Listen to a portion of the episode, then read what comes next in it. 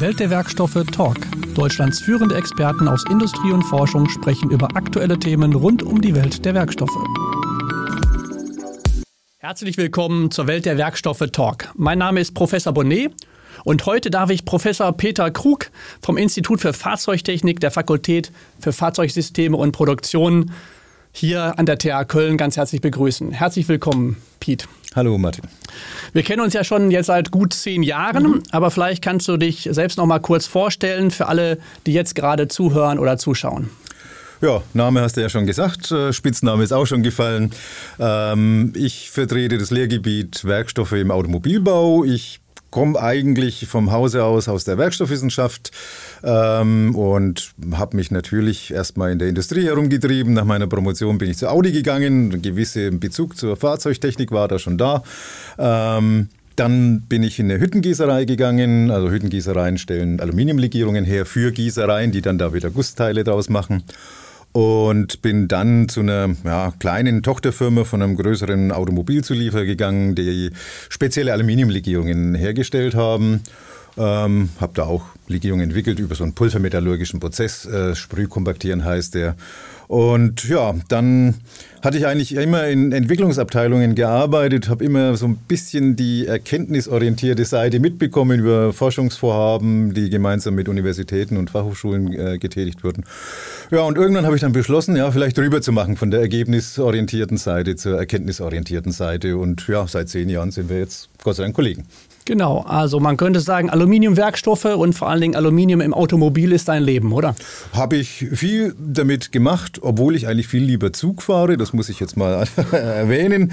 Ähm, trotz aller Widerstände im öffentlichen Nahverkehr, die man so tagtäglich zu gewärtigen hat, aber letztendlich war ich eigentlich immer im Automobilbereich und im weitesten Sinne äh, im Aluminiumbereich tätig. Aber was macht denn Aluminium so besonders als Werkstoff? Ja, äh, es... Äh, Fluch und Segen zugleich. Aluminium ist ja so ein bisschen eine prima Ballerina. Man muss sie also sehr äh, nett behandeln, mit Sorgfalt vorgehen. Stahl verträgt viel mehr, ja, würde ich so mal sagen, Nachlässigkeit oder ein bisschen eine stiefmütterliche Behandlung. Aber ähm, es ist ein Werkstoff, der ist, ähm, sagen wir mal, leicht wegen der geringen Dichte, hat allerdings auch natürlich eine geringere Festigkeit. Da muss man dann dran arbeiten, dass man zu denselben Steifigkeiten kommt. Ähm, was natürlich nicht ganz gelingt. Man hat einen korrosionsbeständigen Werkstoff, einen, der sehr gute Wärmeleitfähigkeit und elektrische Leitfähigkeit hat und da lässt sich vieles draus äh, schnitzen. Und ich glaube auch, dass die Möglichkeiten noch bei weitem nicht ausgereizt sind, was die äh, Legierungsentwicklung bei Aluminium anbetrifft. Genau, das ist ja auch ein spannendes Thema. Bei fast allen Werkstoffen ist ja die Frage, wie man jetzt noch mehr rauskitzeln kann aus den Eigenschaften, indem man gezielt die Mikrostruktur äh, beeinflusst. Was gibt es denn da bei Aluminium? Speziell für Möglichkeiten? Naja gut, ich meine, äh, wir haben die Möglichkeit, die Abkühlgeschwindigkeit zu steigern. Das sind dann aber schnell teurere Prozesse. Also wie gesagt, dieser pulvermetallurgische Prozess. Da kommen dann natürlich hervorragende Werkstoffe raus, die sind aber dann drei bis viermal so teuer als äh, normale Aluminiumlegierungen. Das ist, äh, führt bei Automobileinkäufern meistens zur Atemnot, äh, weil die Preise natürlich nicht in dem äh, Range sind und da falscht man dann ja um den Zehntel Cent, ähm, während wir hier eher um den ganzen Euro reden müssen. Ähm, aber, ganz kurz, vielleicht wissen ja auch noch nicht alle, was überhaupt Legierungen sind. Was, was ist eigentlich eine Legierung und welche Typen von Legierungen unterscheidet man denn da so in der Aluminiumwelt? Ja. Ähm, also grob gesagt, Legierungen sind ähm, ja, Mischungen, wobei ich das Wort ungern verwende, weil es sind eigentlich Lösungen. So wie man Zucker in, in äh, Kaffee auflöst, mhm. äh, löst man Legierungselemente in Aluminium auf. Das tut man zwar in der Regel über die flüssige Phase, also so wie man tatsächlich auch äh, den Kaffee natürlich flüssig hat. Aber diese Lösungsvorgänge gehen auch im festen Zustand, Gott sei Dank, und deswegen kann man da einiges tun. Gängige Legierungselemente sind Kupfer, Zink, äh, Silizium. Magnesium, Mangan, das sind so die gängigen äh, Legierungselemente. Allerdings kann man natürlich auch mit äh, vielen anderen äh, Elementen in kleineren Mengen durchaus äh, sehr stark äh, die Eigenschaften beeinflussen. Und wir haben verschiedenste Härtungsmechanismen, um Aluminium fester zu kriegen. Und das können wir da aus, aus dem Bereich können wir ziemlich viel schöpfen, aber es wird sehr schnell unübersichtlich. Je mehr Legierungselemente man hat, desto schwieriger wird es auch vorherzusagen sagen, obwohl man heute schon vieles berechnen kann, aber eben nicht alles. Und es kommen immer noch überraschende äh, Dinge zutage. Genau, weil eigentlich jedes Legierungselement, wenn man so will, nur eine neue Dimension genau. äh, dann eröffnet. Ne? Genau, und dann ist man irgendwann in einem 24-dimensionalen System und ähm, ja, wir hatten im Vorfeld schon gesprochen, Mathe wird dann auch etwas äh, unübersichtlich. Genau. Aber jetzt sagtest du auch schon, ähm, hast am Rande so schon das Thema Wärmebehandlung äh, angesprochen. Mhm. Was passiert denn da eigentlich genau und mit welchem Ziel führt man jetzt auch nochmal Wärmebehandlungsprozesse ja an schon bestehenden Legierungen durch? Ja. Ähm, letztendlich ist äh, eine Wärmebehandlung auch wie bei den Stählen ein, ähm, eine Möglichkeit, die Eigenschaften ziemlich signifikant äh, zu steigern. Letztendlich löse ich beim Warmmachen, also beim Glühen, äh, diese Legierungselemente auf im Aluminium. Ähm, dann kommt ein Abschrecken, so wie bei Stahlhärten auch.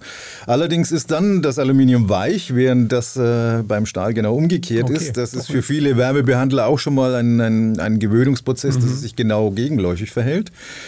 Der Zweck dieses Abschreckens ist es einfach, äh, die Legierungselemente in Lösung zu halten, in Zwangslösung. Sie würden sich gerne wieder ausscheiden, als grobe Ausscheidung, als grobe Partikel in, diesem, äh, in dieser Matrix.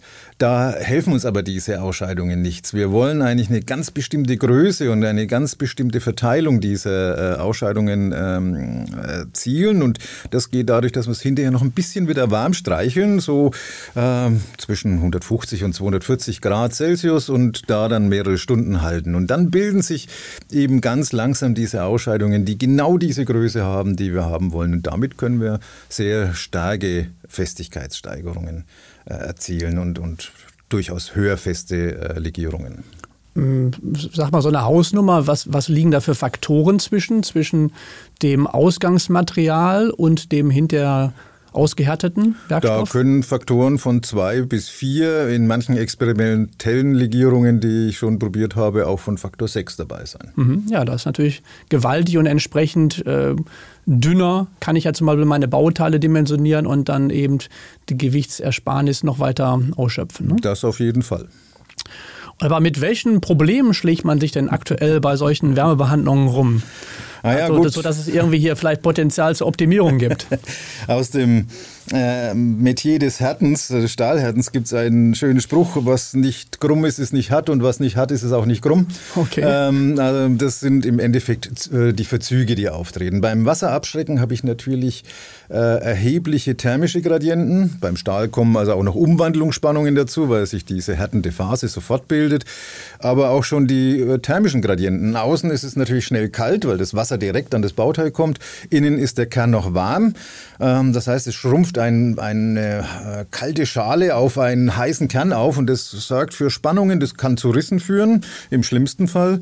In der Regel führt es zu Verzügen. Das heißt, mein Bauteil hat nicht mehr die Form, die es eigentlich haben sollte und muss dann hinterher mühsam gerichtet werden. Das sind Kosten, die entstehen und manchmal gibt es auch Bauteile, die nicht gerichtet werden können. Das heißt, man kann dann vielleicht gar nicht mehr in Wasser abschrecken, sondern muss sich ein anderes Medium suchen. Langsamer abschrecken bedeutet aber auch, man gibt ein bisschen was äh, von diesem Festigkeitsgewinn wieder ab, mhm. weil man eben nicht alle Legierungselemente dann mehr in Zwangslösung halten kann.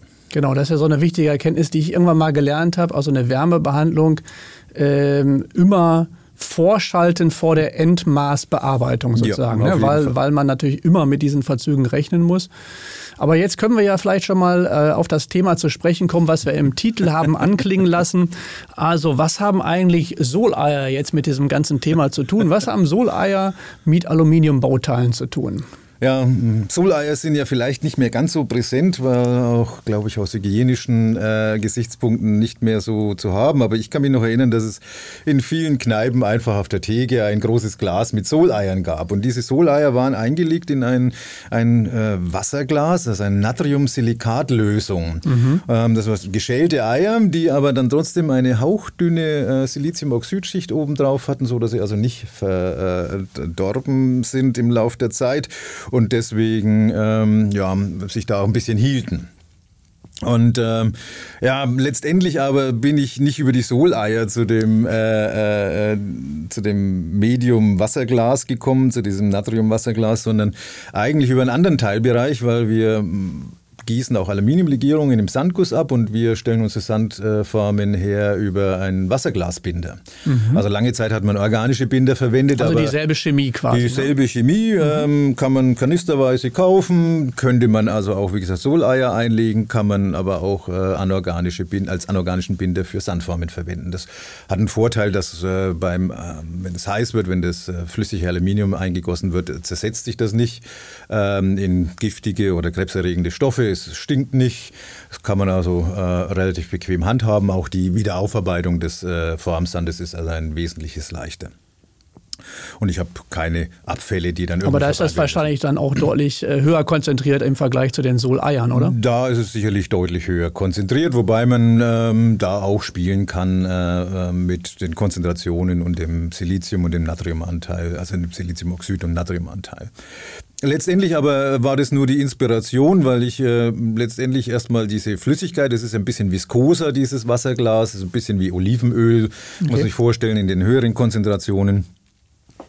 Und dann habe ich einen Vortrag von einem Kollegen gesehen von der Universität Rostock, den lieben Olaf Kessler, der ähm, ionische Flüssigkeiten verwendet hat, um äh, Bauteile abzuschrecken. Und diese zeigten ein ganz komisches äh, Siedeverhalten. Also sie hatten ja normalerweise irgendwie einen Filmsieden beim Abschrecken, also erstmal eine Dampfhaut, Leidenfrostphänomen, mhm. wie der tanzende Wassertropfen auf der Herdplatte. Okay. Und ähm, der zeigte, dass das ganz anders ausschaut. Und dann äh, war das auch so eine viskose Flüssigkeit. Und dann habe ich ja eins und eins zusammengezählt, war dann so dreieinhalb im ersten Anwurf und habe dann äh, gedacht, okay, das könnten wir auch mal als Abschreckmedium benutzen. Mhm. Weil das wäre ja so meine Frage. Was ist jetzt am, am, Abschrecken eigentlich so besonders? Eigentlich ist es ja ein trivialer Prozess. Ne? Also ich tauche irgendwas Heißes in eine kalte Flüssigkeit und äh, gehe davon aus, dass sie jetzt auch kälter wird. Was, was gibt es denn da jetzt so Besonderes zu beachten an der Stelle? Ja, das äh, dachte dachte ich eigentlich auch früher, äh, bis ich dann äh, ja, über äh, die Arbeitsgemeinschaft Wärmebehandlung und Werkstofftechnik AWT, die sich sehr viel mit Wärmebehandlung beschäftigt, eigentlich darauf gestoßen wurde mit der Nase, dass es eigentlich ein extrem schwieriger und komplizierter Prozess ist, dieses Abschrecken, weil es ist nicht nur ähm, reinstecken ins Wasser, warten, bis es kalt ist. Es passiert eben dieses Leitenfrostphänomen, dass ich erst eine Dampfhaut bekomme, okay. weil ich habe ja ein sehr mhm. heißes Bauteil, also das Wasser verdampft an der Oberfläche sofort und Dampf ist ein hervorragender Isolator. Wollte ich gerade sagen, also Wärmeleitung, die ja eigentlich passieren soll, passiert also an Passiert erstmal gar, gar nicht. nicht. Okay. So. Mhm. okay, wenn das jetzt noch überall gleichmäßig ist, dann ist das ja dann halt nur langsamer. Aber ähm, dummerweise bricht diese Dampfhaut irgendwo dann zusammen an Unregelmäßigkeiten der Oberfläche oder ähm, sagen wir mal Teile des äh, äh, Bauteils, wo es eben dünnwandiger ist, weniger Wärmeinhalt hat. Und dann fängt das Filmsieden, äh, das äh, Blasensieden an. Das heißt, dann verdampft ganz turbulent Wasser, es bilden sich Blasen, ich habe schöne Turbulenz und dann steigt meine Abkühlgeschwindigkeit rasant nach oben. Das ist super, aber halt nur lokal. Das heißt, ich habe nicht nur den Temperaturgradienten zwischen innen und außen, sondern jetzt auch noch über die Bauteiloberfläche verteilt. Und äh, ja, dann kommt es dann halt eben zu Verzügen, weil das sind dann der, der Gradienten zu viel und das Bauteil ist ja nicht wirklich rotationssymmetrisch und selbst einfache Stäbe, wenn sie nicht aus der Mitte eines, äh, eines Strang entnommen worden sind, haben ein Verzugspotenzial. Die krümmen sich, obwohl es ein wirklich schönes Bauteil zum Abschrecken ist und sehr gleichmäßig sich abschrecken mü lassen müsste. Selbst die verziehen sich zu Bananen.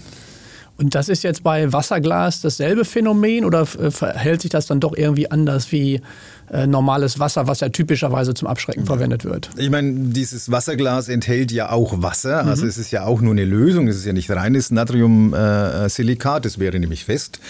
Ähm, also so circa, wenn wir eine hochkonzentrierte Lösung haben, dann haben wir so 67 Prozent Wasseranteil tatsächlich noch. Mhm. Aber diese, dieser Wasseranteil ist aber erstmal in dieser viskosen Flüssigkeit ja nicht wirklich gefangen, aber es verhält sich etwas anders. Das Sieden fällt schwerer.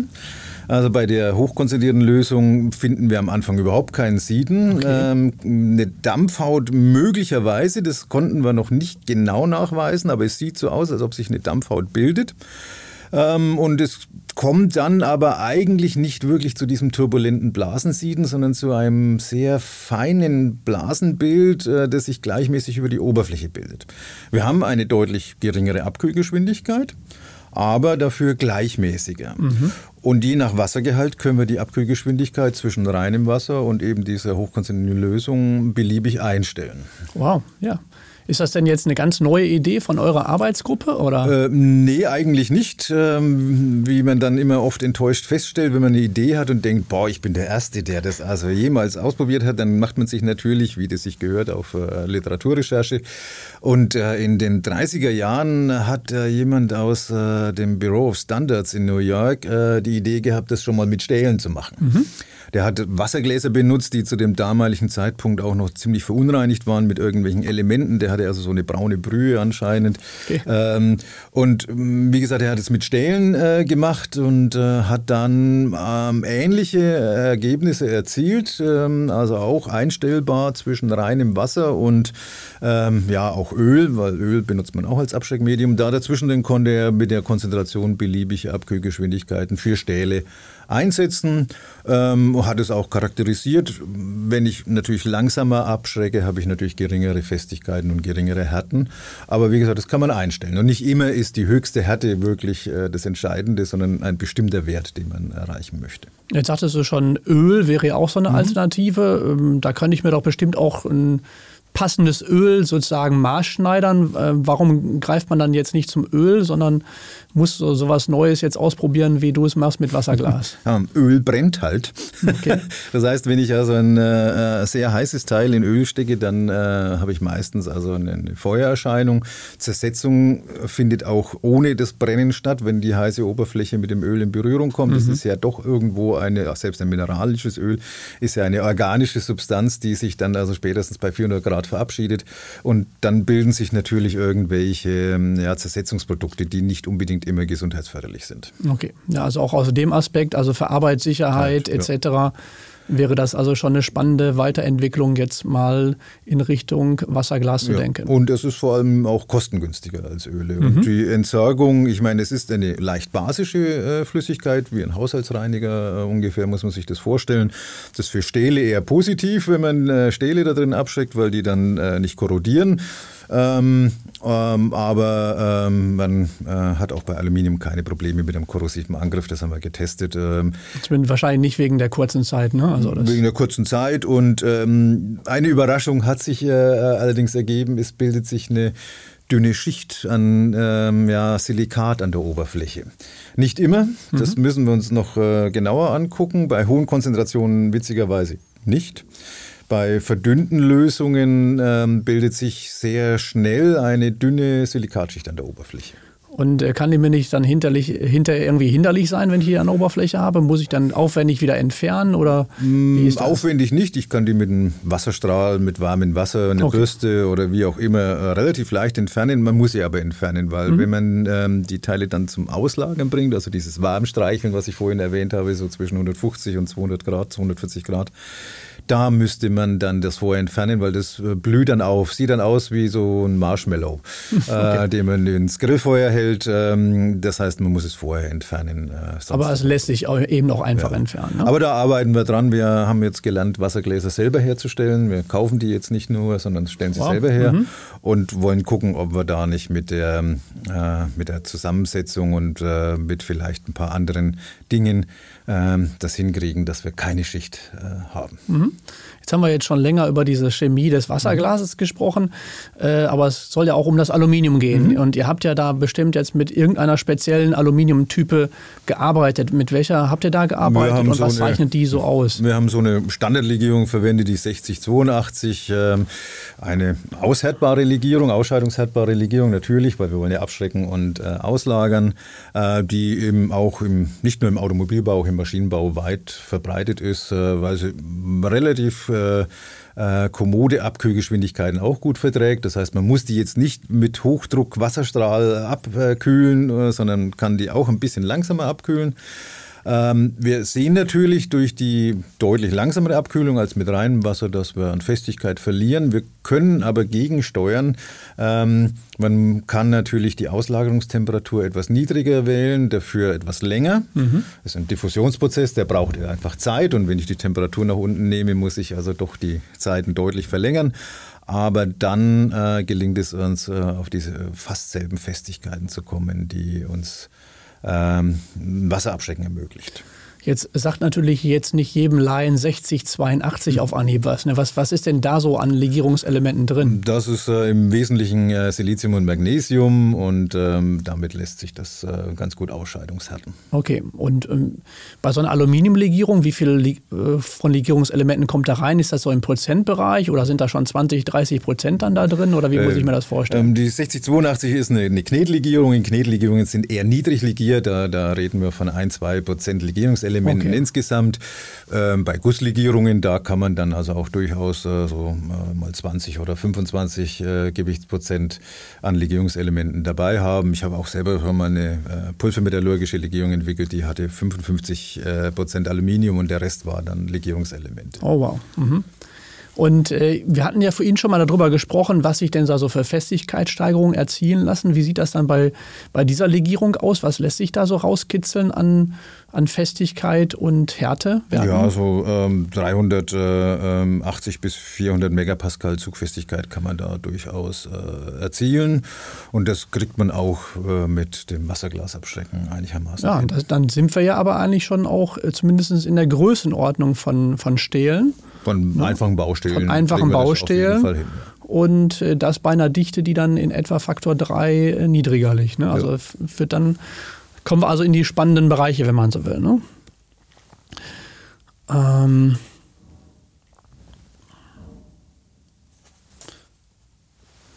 Jetzt ist die Frage, gibt es denn irgendeinen Nachteil oder Haken, von dem man wissen muss, äh, wenn man jetzt auf das von euch vorgeschlagene Verfahren umsteigen will? Naja, man muss sich gewärtigen, dass man irgendwo einen Reinigungsschritt einziehen mhm. muss. Und also dieses angesprochene diese Abspritzen mit warmem Wasser. Wasser. Ne? Ähm, wobei natürlich äh, äh, ölabgeschreckte Teile auch in eine Waschmaschine müssen äh, und dann eben halt mit Lösungsmitteln gereinigt werden. Also mhm. letztendlich würde man den Prozess vereinfachen. Ich glaube, was am meisten vielleicht Kopfzerbrechen äh, bereitet ist, äh, eine längere Auslagerungszeit, weil Time is Money und mhm. ähm, da wird man natürlich äh, mit Spitzenstift äh, nachrechnen müssen. Wie gesagt, dem gegenüber steht ein deutlich günstigeres äh, Abschreckmedium und ein vielleicht auch günstigerer ähm, äh, Reinigungsprozess. Ähm, und letztendlich die Umweltauflagen werden eher strenger als äh, äh, schwächer. Ähm, deswegen glaube ich, ist es auch ein richtiger Weg da für nachhaltige äh, äh, Produkte zu sagen. Also auch die ganze Peripherie. Ne? Also ich brauche ja also keine aufwendige Absaugung wahrscheinlich etc. pp. Also wie, mhm. wie ich mir das jetzt mal bei Öl vorstellen muss, wenn dann die sozusagen zersetzten Öldämpfe da irgendwo entstehen, die müssten ja dann auch wieder Absaugung. Ich muss das Öl natürlich auch irgendwie äh, ähm, ja, sicher verwahren. Das sind alles Prozesse, die man im Griff hat, also zweifelsohne. Mhm. Aber äh, ein Wasserglas ist sicherlich sehr viel einfacher zu handhaben. Und äh, wenn ich, wie muss ich mir das vorstellen, kann ich dann jetzt im Prinzip dieses Wasserglasbad dann beliebig häufig verwenden oder muss ich da auf irgendwas aufpassen? Da muss man natürlich äh, aufpassen, weil sich äh, diese Silikatpartikelchen, die sich an der Oberfläche abscheiden, auch natürlich ins Bad verabschieden. Das heißt, ich muss da irgendwo einen, einen Filter einziehen, der mir diese ähm, Silikatteilchen wieder rausholt, mhm. weil sonst vagabundieren die überall rum. Und Siliziumoxid ist jetzt auch ähm, ein Stoff, der eine durchaus hohe Härte besitzt und für eine nachgeschaltete mechanische Bearbeitung sollte man dann also auch gucken, dass sich nicht überall im Betrieb äh, diese Siliziumoxidpartikelchen äh, äh, finden, diese silikatischen Partikelchen. Und man muss natürlich die Badzusammensetzung äh, kontrollieren, weil wenn ich Siliziumoxid äh, abscheide okay. an der Oberfläche, nehme ich ja da aus dem Bad raus und verende dann die Zusammensetzung. Aber das macht man heute mit jedem Bad. Da kontrolliert man aber auch sogar die Wasserhärte und, und äh, den Ionengehalt des Wassers, weil das auch einen Einfluss auf dieses Abschreckverhalten äh, hat. Ja. Und äh, wir hatten es ganz kurz schon mal angesprochen, aber gibt es denn jetzt irgendwelche ähm, hochwertigen Bauteile auch, die die du so konkret kennst, die zum Beispiel aus so einer Legierung, äh, die so eingestellt wurde, hergestellt werden können, damit Zuschauer und Zuhörer mal so eine Idee haben, wo findet man eigentlich solche Aluminiumknetlegierungen wieder? Ja, ähm, zum Beispiel in Fahrwerksteilen. Das sind hochwertige Teile, das sind Sicherheitsbauteile, da wird auch entsprechend äh, Qualitätssicherung betrieben, dass das funktioniert. Ähm, ein Richtprozess, der dann wegfällt, äh, ist dann also auch schon mal also eine Erleichterung. Ja. Ähm, und ähm, ja, jede, jeder Verzug, jeder mögliche Risskeim, der beim Abschrecken äh, entsteht, ist ja dann ein Ausschuss, der dann rausgeprüft werden muss. Oder aber noch fataler, er kommt dann eigentlich erst im Einsatz zum, zum Ausdruck. Das darf nicht passieren. Und wenn ich eine sicherere Abschreckenmöglichkeit habe, um Verzüge zu vermeiden, aber trotzdem die mechanischen Eigenschaften, äh, Eigenschaften bringen kann, dann ist das sicherlich ein Vorteil von, mhm. von so einem Verfahren. Ja, also ich denke, die, die Liste der Vorteile ist schon relativ lang jetzt, die wir mhm. gehört haben. Dem gegenüber steht jetzt tatsächlich eigentlich in Anführungsstrichen nur der längere Abkühlprozess. Ähm, aber Wirtschaftlichkeitsberechnung habt ihr bis jetzt schon mal angefangen, was durchzuführen oder also seid ihr noch so ähm, da sind wir noch nicht so weit, weil wir wollen eigentlich erstmal diese Schichtbildung eigentlich in den Griff kriegen, weil ich glaube, das ist so der größte, das größte Hemmnis. Ähm, man sollte das nicht unterschätzen, selbst wenn man es äh, leicht entfernen kann. Mhm. Man hat dann ja trotzdem silikathaltige Abwässer, die in irgendeiner Art und Weise auch entsorgt oder aufgearbeitet bearbeitet werden mhm. müssen. Da sind wir noch nicht sehr weit, was man damit tun kann. Wir würden aber ganz gern das überhaupt vermeiden, dass solche Ablagerungen mhm. entstehen. Ähm, und wenn wir das in den Griff kriegen, dann ähm, können wir da also auch eine vernünftige Wirtschaftlichkeitsberechnung gehen. Genau, das wäre ja natürlich meine Frage jetzt. Wie, wie geht es eigentlich von hier aus weiter? Ähm, habt ihr jetzt noch spannende Ideen, wie ihr an diesem Projekt weiter ja, arbeiten wir, wollt? Also wie gesagt, wir versuchen diese Wassergläser selber herzustellen, die Chemie so einzustellen, dass wir da kein äh, Probleme mit haben, weil das Problem zu beseitigen wäre eigentlich die beste Eintrittskarte, mhm. um äh, den Prozess also auch industriell äh, anzuwenden. Andererseits ähm, gibt es auch noch ein paar andere Ideen, die man ähm, ja, ziehen kann, um dieses Abkühlverhalten noch intensiver zu steuern.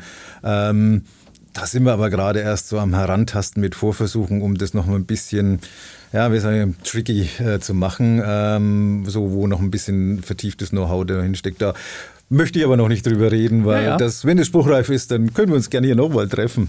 Nein, nein, eben, da, da sollte man hm, das auch ja. erstmal sauber entweder publiziert oder patentiert haben, oder bevor man es in die Welt hinaus Aber äh, jetzt sagtest du an dieser Chemie drehen. Ich hätte hm. jetzt mal gedacht, das ist irgendwie eine klar definierte Chemie, Natriumsilikat. Wo, wo sind denn da die Stellschrauben, an denen man da überhaupt drehen kann? Hm, man kann zum Beispiel äh, an der Teilchengröße äh, drehen, weil es ist ja keine richtige Lösung dieses mhm. Wasserglas. Es sind ja kolloidale Teilchen, die allerdings so klein sind, dass wir diese Flüssigkeit als durchscheinend äh, wahrnehmen. Bei hohen Konzentrationen ist es ein bisschen eingetrübt, aber ansonsten ähm, ist es eigentlich keine wirkliche Lösung, so wie wir Salz oder Zucker auflösen, sondern es sind kleine Teilchen, die in Schwebe sind, so wie Milchtröpfchen, also die, das Milcheiweiß, das Milchfett äh, in, im äh, in Wasser äh, herumschwebt, aber da mhm. schon so groß ist, dass es eben milchig trüb ist.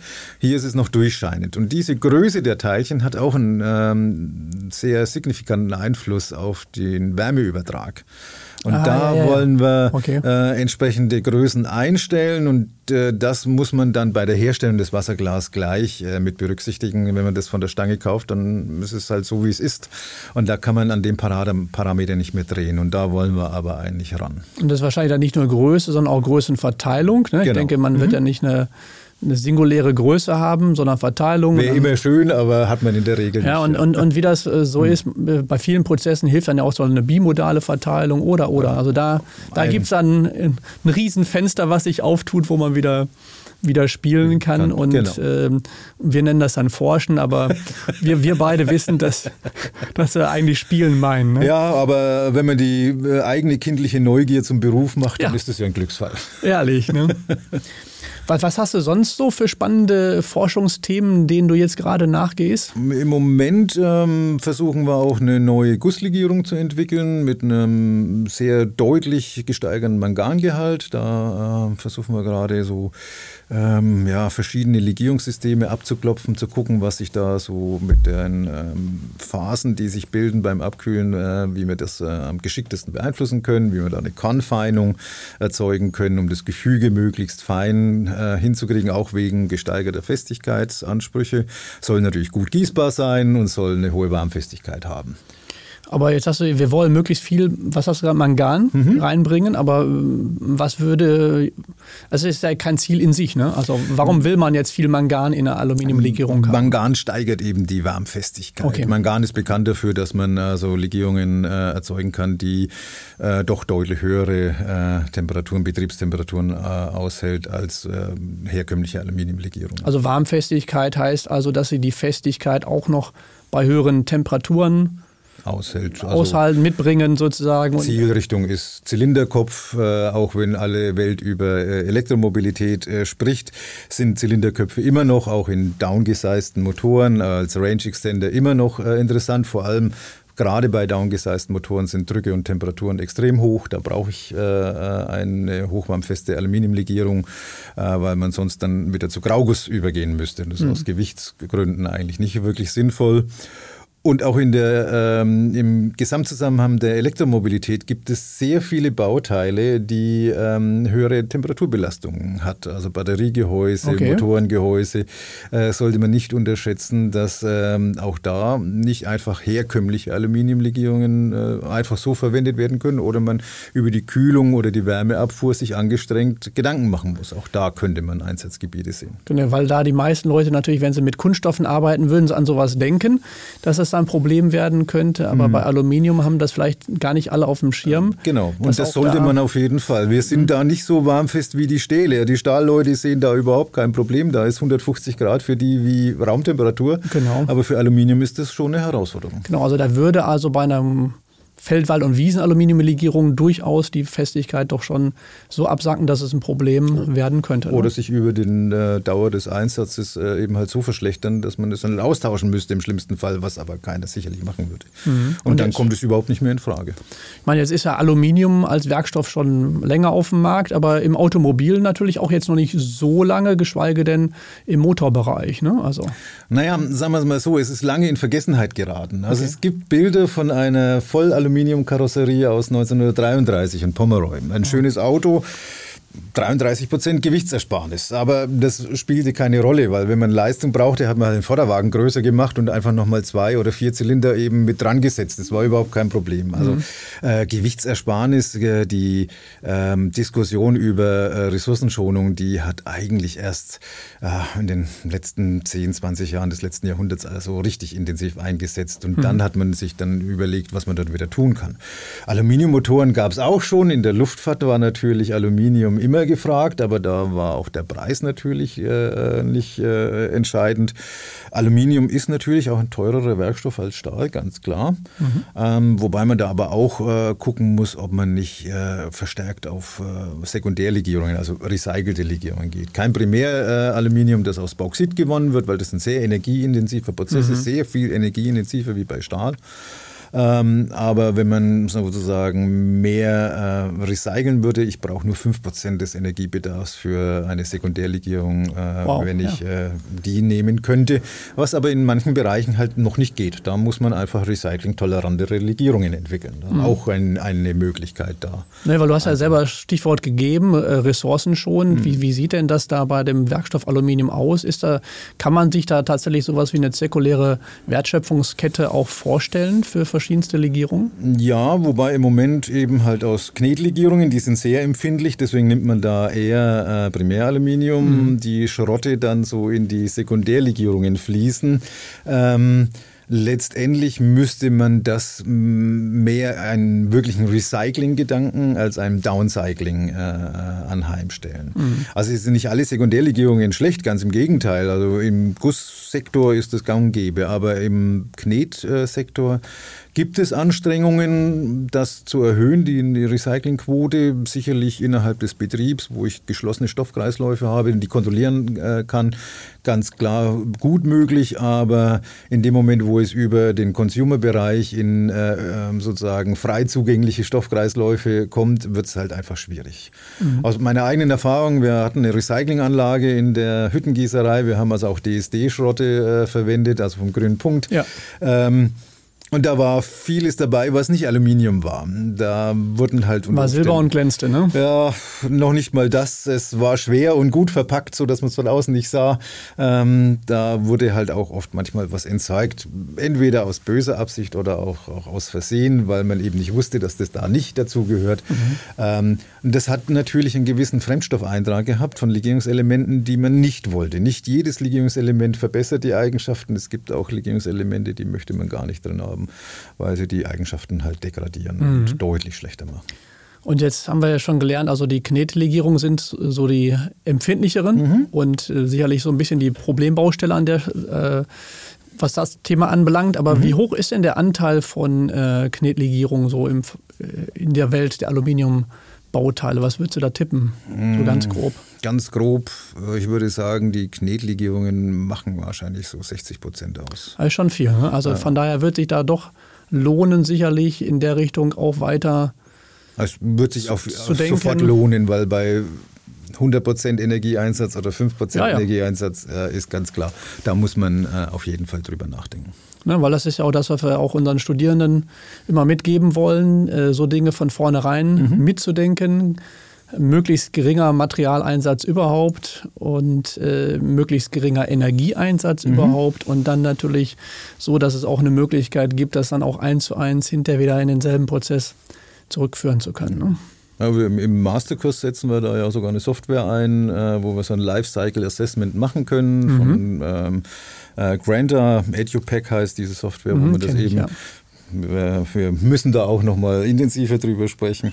Ähm, aber wir, wir machen da an einzelnen Bauteilen, die sollen was substituieren, sollen gleichzeitig natürlich Gewicht sparen, Kosten sparen, äh, CO2 äh, äh, reduzieren, reduzieren mhm. und äh, natürlich auch den äh, Energiebeitrag. Und das äh, funktioniert natürlich nicht so in Reinkultur. Das heißt, die müssen sich daran gewöhnen, dass man da ähm, sozusagen Kompromisse schließen muss aber dass man auch eben das Recycling mit berücksichtigen muss, weil da kann ich natürlich sparen, wenn ich dann Material wieder in den Kreislauf einführen kann und nicht am wenn Ende des Lebens verbrennen, kann, ja, dann genau. kann man es gegenrechnen. Das ist ein Pfund, mit dem man wuchern kann und plötzlich wird es zu einem wertvollen Gut, was man vorher gar nicht mal so auf dem Schirm hatte. Und das äh, ist eigentlich äh, ein sehr interessantes äh, oder sind immer sehr interessante Projekte, die die Studierenden da dann durchführen. Ja, das finde ich super, dass also tatsächlich diese Denke jetzt begonnen wird, auch in die Köpfe hineinzukriegen von den Leuten, die äh, zukünftig dann auch die Konstruktionen mhm. und Entwicklungen